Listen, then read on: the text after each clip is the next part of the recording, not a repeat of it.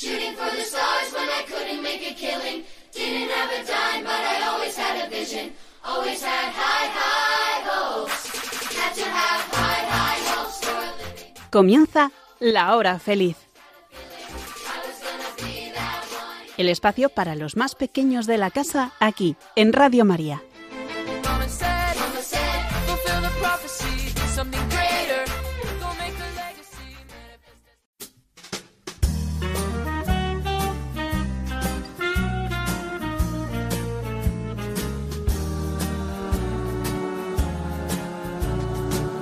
Hay un amigo en mí. Hay un amigo en mí. Hola, muy buenas tardes queridos amigos de la hora feliz. ¿Qué tal estáis? Hoy es miércoles 20 de septiembre de 2023. Os saludamos desde San Sebastián, donde un miércoles cada mes hacemos el programa infantil de Radio María que se llama La hora feliz. Bienvenidos a todos. Soy María Almandoz y estoy muy contenta de volver a estar con todos vosotros amigos. Hemos pasado el verano, ya hemos vuelto, hemos comenzado nuestras rutinas de trabajo, el colegio y seguramente estamos empezando este curso con mucha ilusión. Poquito a poco, paso a paso, cada día un esfuerzo, una superación. Y así, si somos constantes, día tras día, mes tras mes, haremos un curso estupendo, os lo aseguro. Mucho ánimo a todos. En el programa de hoy, ahora que comenzamos el curso, escucharemos la fábula de la liebre y la tortuga, que nos va a dar una buena enseñanza. Hoy también escucharemos el primer capítulo de la serie de historia que comenzamos en el programa anterior. Hablamos de la introducción a la historia la vez pasada y hoy comenzamos por el primer capítulo, la prehistoria. Hoy también vamos a conocer las promesas de la Virgen a los que recen el rosario. Ya tenemos que ir calentando motores para el mes de octubre, que es el mes del rosario. Esta misma semana celebraremos la fiesta del Padre Pío, San Pío de Petrelchina, así que hoy conoceremos su vida. Y también, para animarnos a leer, que tenemos que leer mucho en este curso, leer buenos libros, pues vamos a conocer la vida de una escritora, una gran escritora que se llama Enid Blyton. Seguro que conocéis muchos de sus libros. Terminaremos con una historia del Antiguo Testamento, el profeta Daniel. Bueno, pues vamos a comenzar ya, pero antes os doy nuestro correo electrónico, lahorafeliz4 arroba radiomaria.es. Repito, lahorafeliz4 con número arroba radiomaria.es. Comenzamos. Lo que te digo debes recordar, porque hay un amigo en mí. Ma chère mademoiselle, es una gran satisfacción y un inmenso placer recibirla aquí esta noche. Y ahora le invitamos a que tome asiento y se ponga cómoda, porque el salón comedor tiene el orgullo de presentar su cena. ¡Qué festín! ¡Qué festín! Un banquete de postín. Ahí está la servilleta, da comienzo y el trajín. Subdoñón, canapé, especialité del chef. Pruebe el hígado de pato y la envidiarán los platos. El ballet para usted, esto es Francia, mademoiselle. Y cualquiera que se precie es bailarín. Es un menú de estreno a disfrutar lo bueno del festín, gran festín de postín. Hay ragú, hay soufflé y una tarta bien flambé. Y también las atracciones de un lujoso cabaret. Deje ya de temblar, que el banquete va a empezar. Nunca hay quejas, nunca hay penas, si hay cubiertos en escena. Y es que aquí cada cual tiene un truco muy genial. Unos cantan y otros tocan el violín. Con todos a brindar y empiece a disfrutar del gran festín. Ah, por fin, ven conmigo al gran festín. ¡Qué festín, qué festín, qué festín! Está aquí, ya está aquí. ¡Qué alegría para mí! Le planché la servilleta y hasta el vino le elegí. Un pastel con el té, sí, querida, ya lo sé. Mientras bailan estas tazas, yo preparo el té con pasta. Al hervir un calor, una mancha, no, qué horror. Perfección es nuestro lema, está en latín. ¿Cuánto que hacer, señor? Pongo un té arroz o dos. ¿Le gusta así? Haremos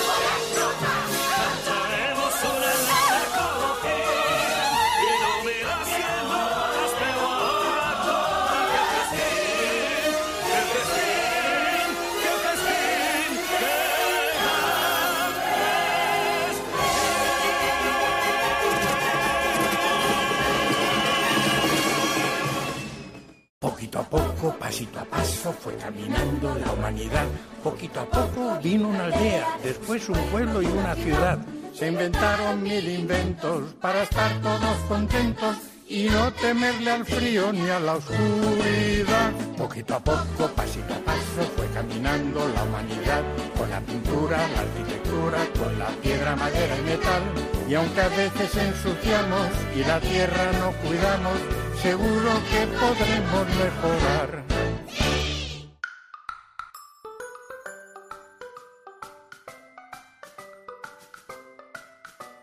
Hola amigos, en este primer capítulo vamos a explicar qué pasaba en la prehistoria. La prehistoria es un periodo muchísimo más largo de lo que os podáis imaginar. Pensad ahora en cuánto tiempo tarda en pasar un año. Desde que llegan los reyes a principio de año hasta que se hace Navidad y vuelven a llegar los reyes, ¿cuántas cosas pasan?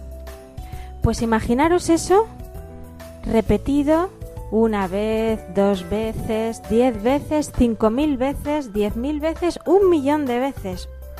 Pues varios millones de años es lo que llamamos prehistoria. Imaginaros todo lo que pudo pasar en ese tiempo.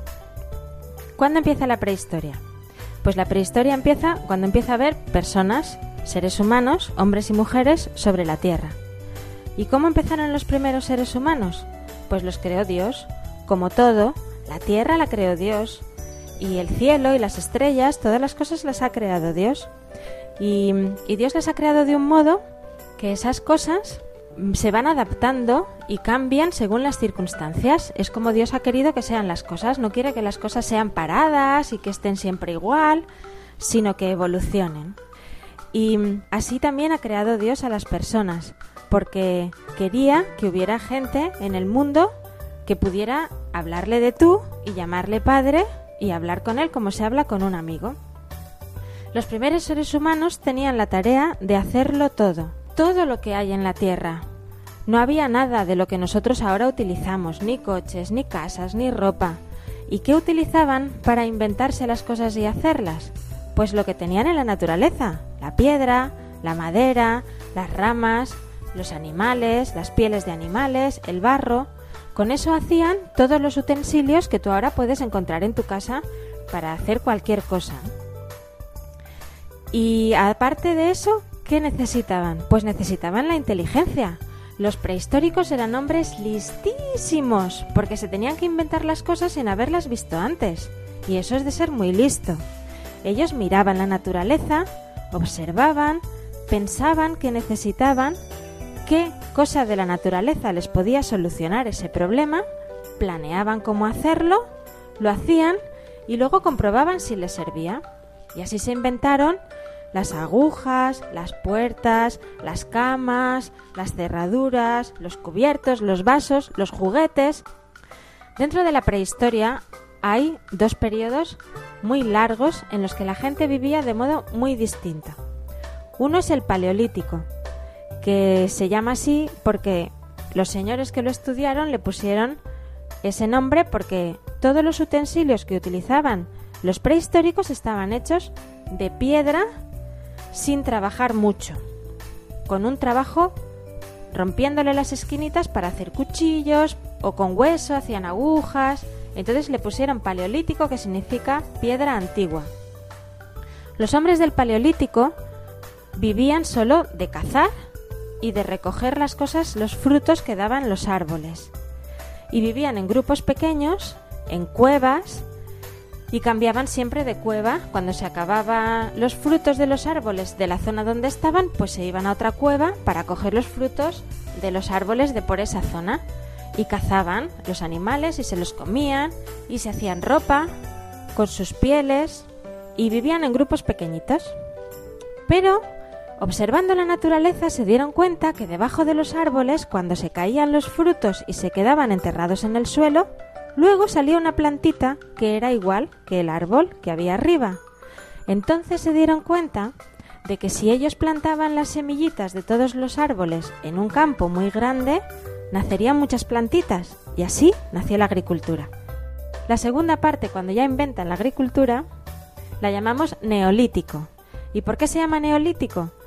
Porque la palabra significa piedra nueva, litos es piedra en griego y neos es nueva, y las piedras que encontramos de esta época, que son hachas, arados, todos los utensilios para trabajar el campo, están como muy pulidos y muy brillantes y entonces da la sensación de que están nuevos. Por eso los que lo estudiaron le llamaron neolítico.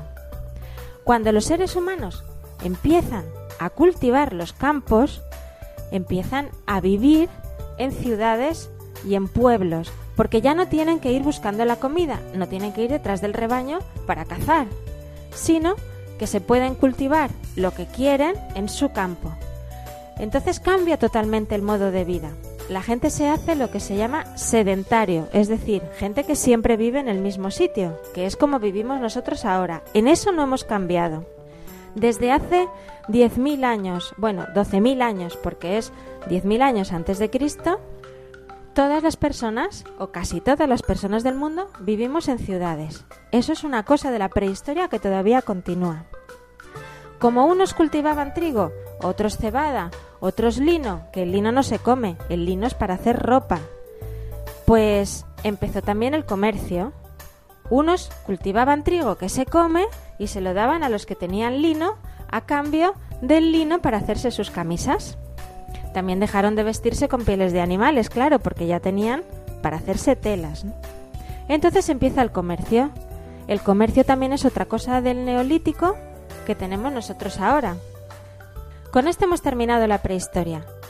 En el próximo programa explicaremos el siguiente periodo histórico que se llama Historia Antigua. Adiós amigos.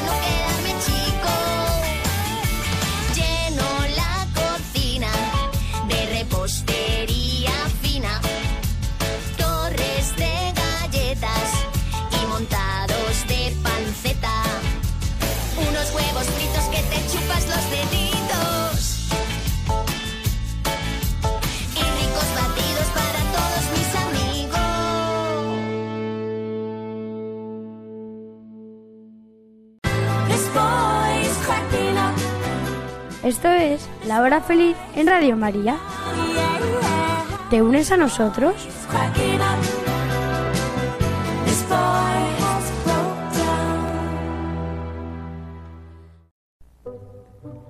Hola, queridos niños. Bueno, pues ya estoy otra vez con vosotros.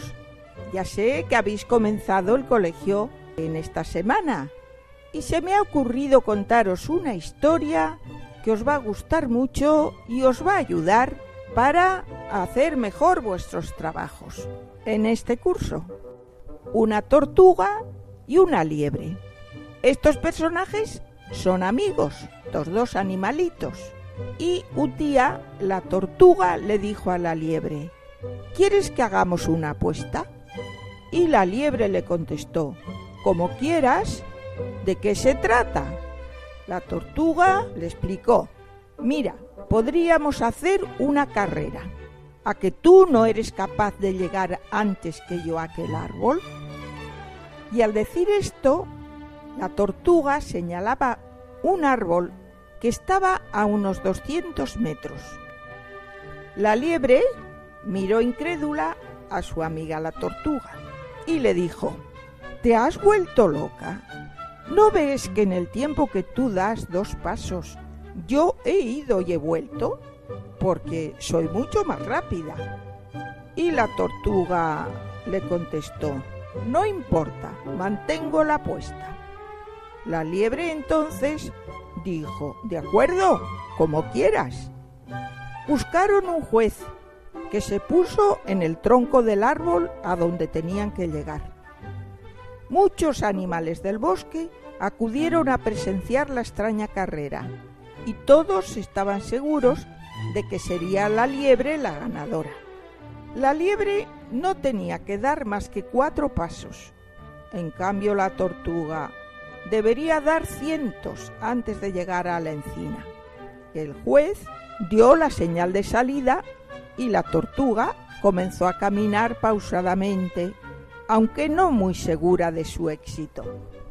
Y como la liebre tenía tiempo de comer, de dormir y hasta de cantar, esperó que la tortuga comenzase la primera, pues consideraba una cuestión de honor dejar que la tortuga fuera delante y darle cierto margen de ventaja. Mientras la tortuga se esforzaba pasito a pasito en ir caminando para llegar cuanto antes al lugar, la liebre se sentó a descansar, mordisqueó la hierba y en el momento en que vio que su compañera llegaba casi a la meta, partió hacia el árbol como una flecha. Pero era demasiado tarde, pues la tortuga estiró su largo cuello y tocó el tronco antes que la liebre, con lo cual ganaba la carrera. Se volvió entonces para mirar a la liebre, que estaba sorprendida, y le dijo, ¿ves? Te he ganado la apuesta. ¿De qué te sirve tu velocidad? Yo te he vencido. Y eso que voy con la casa a cuestas. ¿Qué vamos a pensar después de conocer esta historia? Pues que tenemos que hacer los trabajos, aquellos, aquellas cosas que nos mandan, en el momento en que nos los piden, en el momento en que nos las encargan, y no tener que correr luego para terminarlas, como la liebre, que después no llegó a tiempo. Y la tortuga, la tortuga empezó desde el principio, a la velocidad que ella podía ir. Y con esa constancia, sin descansar, sin bordisquear la hierba, sin pararse, pues llegó la primera. Entonces, qué bien nos irá en el colegio si hacemos las cosas así. Cada día lo que nos digan y a nuestro ritmo, pero sin dejarlo. Y ya veréis, si hacéis lo mismo que la tortuga, al final vais a triunfar. Bueno, ya me lo contaréis, amiguitos. Os deseo a todos que tengáis un curso muy feliz, que aprendáis mucho y que tengáis nuevos amigos. Hasta el próximo día.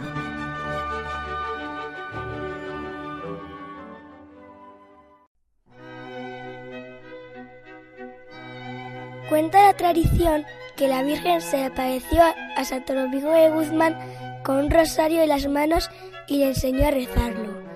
Le pidió que lo predicara entre los hombres. En esa aparición también le reveló las 15 promesas para las personas que rezan el rosario, pero en el siglo XV su devoción había decaído, por lo que nuevamente la Virgen se le apareció al Beato Alano de la Rupe pidiéndole que recogiera en un libro todos los milagros llevados a cabo por el rosario y le recordó las 15 promesas que siglos atrás dio a Santo Domingo. Estas son las 15 promesas. 1. Quien rece constantemente mi rosario recibirá cualquier gracia que me pida. 2. Prometo mi especialísima protección y grandes beneficios a los que recen mi rosario con devoción. 3. El rosario es el escudo contra el infierno, destruye el vicio, libra de los pecados y derriba las herejías. 4. El rosario hace germinar las virtudes para que las almas consigan la misericordia divina. Sustituye en el corazón de los hombres el amor del mundo con el amor de Dios y los eleva a desear las cosas celestiales y eternas. 5. El alma que se me encomiende por el rosario no perecerá. 6. El que con devoción rece mi rosario, considerando sus sagrados misterios, no se verá oprimido por la desgracia, ni morirá de muerte desgraciada. Se convertirá si es pecador, perseverará en gracia si es justo, y en todo caso se admitido a la vida eterna. 7. Los verdaderos devotos de mi rosario no morirán sin los sacramentos. 8. Todos los que rezan mi rosario tendrán en vida y en muerte la luz y la plenitud de la gracia y serán partícipes de los méritos bienaventurados. 9. Libraré bien pronto del purgatorio a las almas que tengan devoción a mi rosario. 10. Los hijos de mi rosario gozarán en el cielo de una gloria singular. 11. Todo cuanto se pida por medio del rosario se alcanzará prontamente. 12. Socorreré en sus necesidades a los que propaguen mi rosario. 13. He pedido a mi Hijo la gracia de que todos los cofrades y devotos tengan en vida y en muerte como hermanos a todos los bienaventurados de la corte celestial. 14. Los que rezan el rosario son todos hijos míos muy amados y hermanos de mi Hijo Jesús. 15. La devoción al Santo Rosario es una señal manifiesta de predestinación de gloria.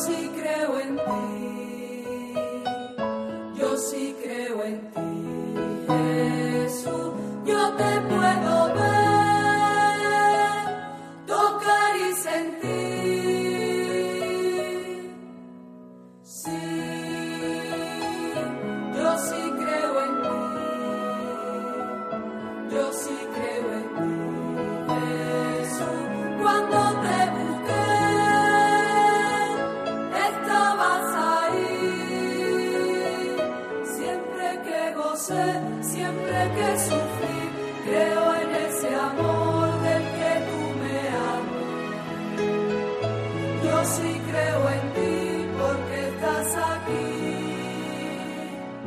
porque estás en mí, porque estás en mí. Porque cada día te puedo sentir, en la belleza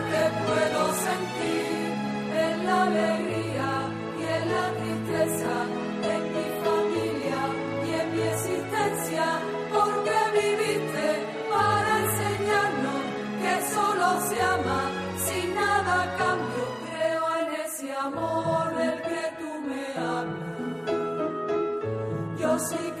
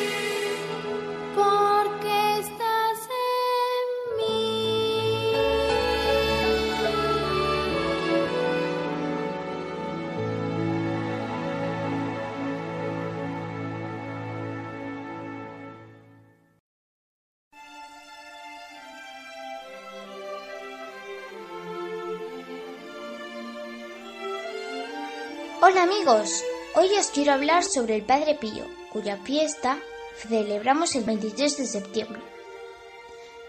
Él, de familia muy humilde, desde muy pequeño rezaba, y con cinco años vio por primera vez al Sagrado Corazón de Jesús. Es el santo de los estigmas, ya que tenía heridas en las manos, los pies y el costado, que salieron sin ningún motivo y que desaparecieron poco antes de su muerte. Muchos le conocen también como el santo de la confianza, porque una de sus frases más conocidas es Reza, espera y no te preocupes. La preocupación es inútil. Dios es misericordioso y escuchará tu oración. Otro de los motivos por los que es conocido es la cantidad de milagros en los que participó. Rezaba y los enfermos sanaban. Estaba en dos sitios a la vez. Mientras rezaba en el oratorio, aparecían otros lugares en los que habían pedido su ayuda mediante la oración. En la tierra llevó a cabo el proyecto de la Casa del Alivio del Sufrimiento. Era un hospital en el que se cuidaba de los enfermos en lo espiritual y en las enfermedades del cuerpo. El padre Pío fue perseguido y aislado porque no todos creían en que lo que le pasaba venía realmente de Dios. Murió a los 81 años, el 23 de septiembre de 1968. Finalmente, todo lo que ocurrió en su vida fue reconocido como algo sobrenatural y fue declarado venerable en 1997 por el Papa Juan Pablo II, beatificado el 2 de mayo de 1999 y canonizado el 16 de junio de 2002. Es el santo a quien todos los que le conocían en vida acudían para pedirle ayuda. Él decía, más haré en el cielo, por eso, siempre que tengas alguna preocupación, acude al Padre Pío, te ayudará. Espero que os haya gustado. Hasta la próxima.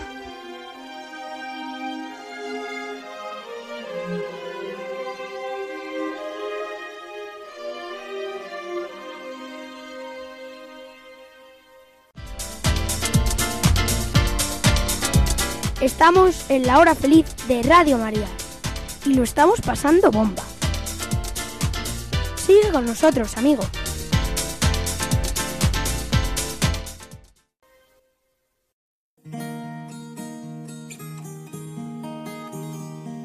Hola amigos, hoy os voy a hablar sobre una de mis escritoras favoritas. Adivinad quién es.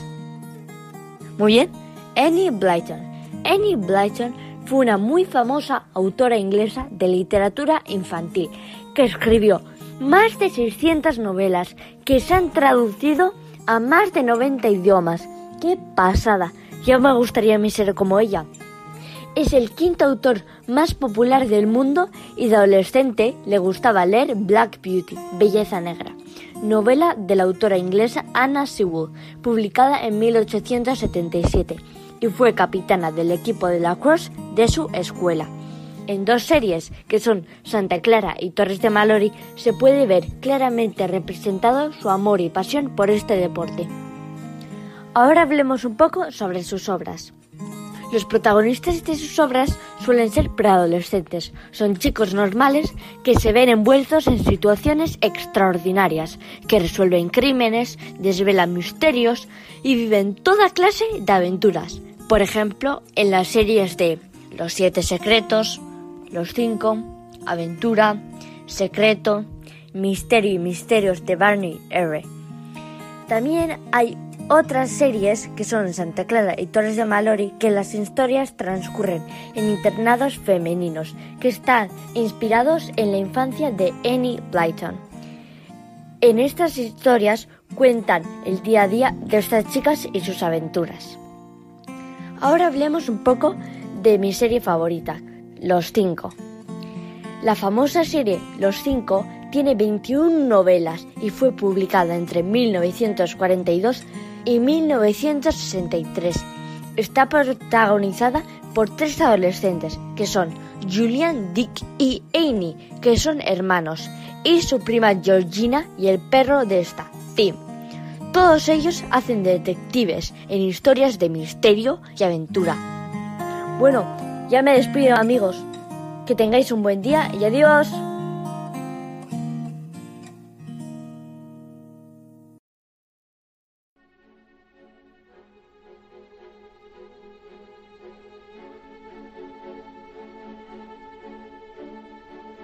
Daniel en el foso de los leones.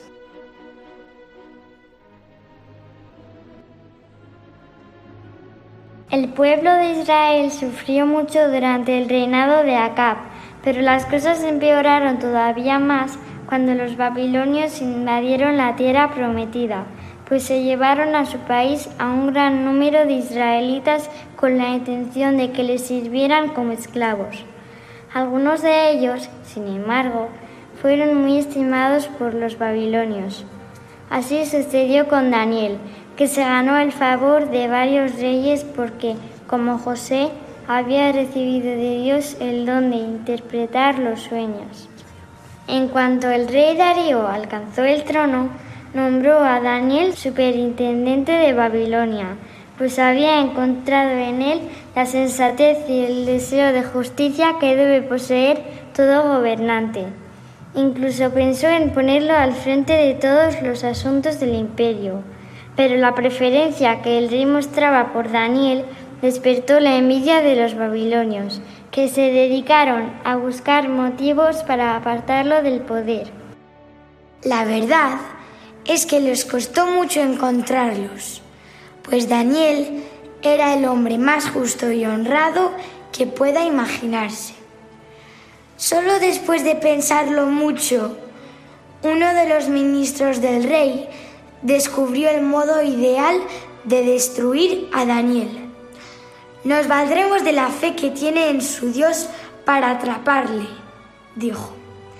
Al día siguiente, un grupo de ministros se presentó ante Darío para decirle, Alabado seas, tú que eres el más grande de los reyes. Hemos venido a aconsejarte que dictes una ley ¿De qué se trata? preguntó Darío. ¿No es cierto que todo aquel que desea alguna cosa debe pedírtelo a ti y a nadie más que a ti? Por supuesto.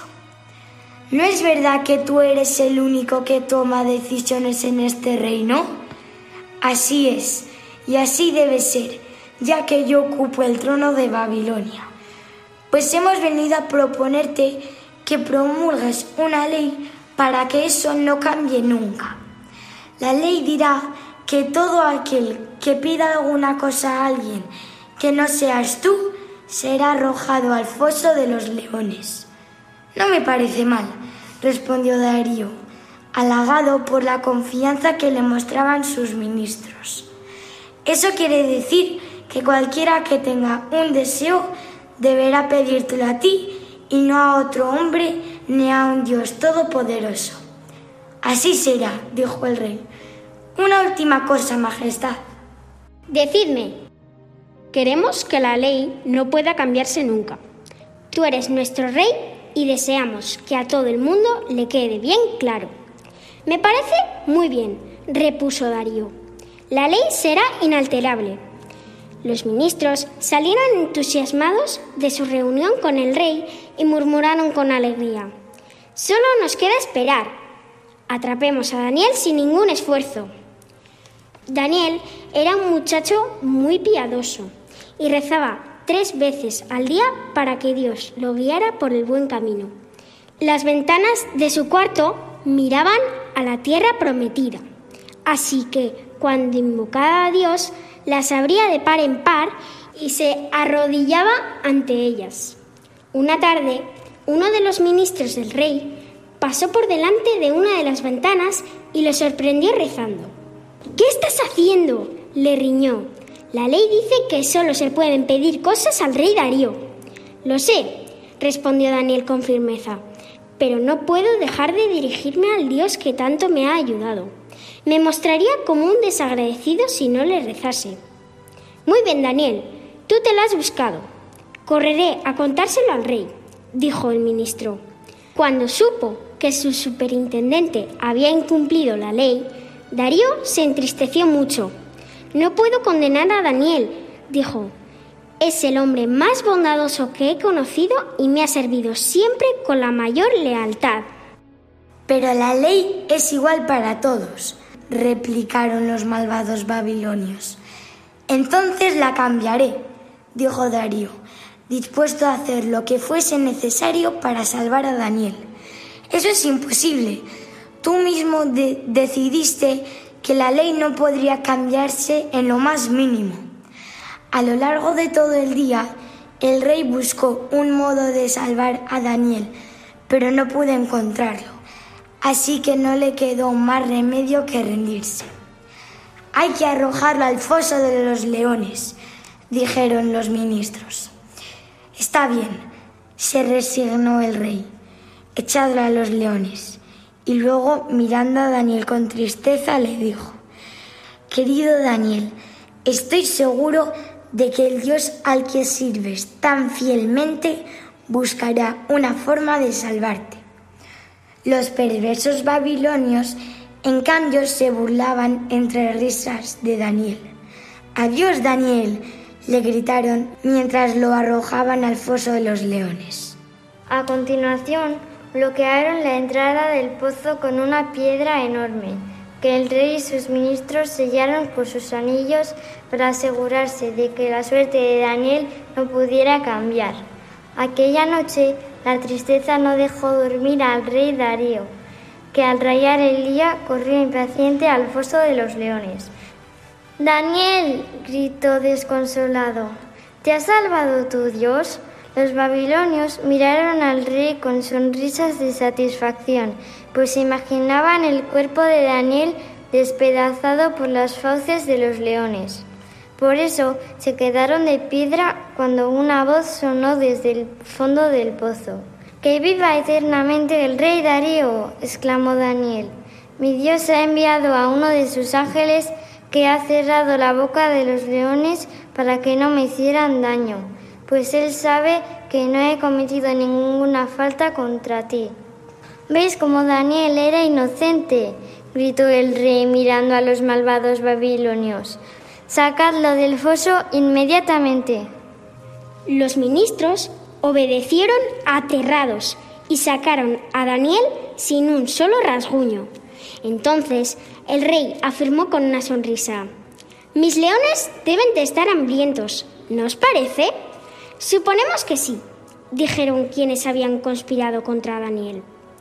Pues vosotros les serviréis de alimento, sentenció el monarca, y al instante arrojó en el foso a los malvados ministros babilonios. Luego abrazó a Daniel y le dijo, Este milagro me ha enseñado que el Señor al que tú adoras es el único Dios verdadero.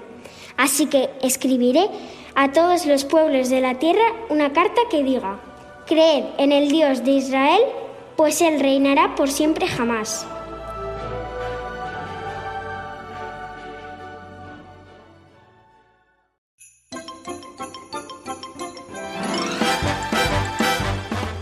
Bueno amigos, ya nos despedimos desde San Sebastián. Muchas gracias a todos por habernos acompañado en esta hora feliz. Lo hemos pasado fenomenal. Nuestro correo electrónico es lahorafeliz4 arroba radiomaria.es. Repito, lahorafeliz4 con número arroba. Y ya nos vamos.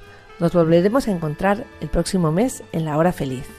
Estamos creando un nuevo equipo de niños para empezar este nuevo curso con fuerza en la hora feliz. En el próximo programa conoceremos a nuestros nuevos amigos. ¿Y cuándo será el próximo programa? Pues el mes que viene, pero excepcionalmente y por primera vez en 18 años, no será un miércoles, el jueves 26 de octubre, a las 6 en punto, aquí en esta querida radio, Radio María. A ser buenos, ¿eh? Adiós.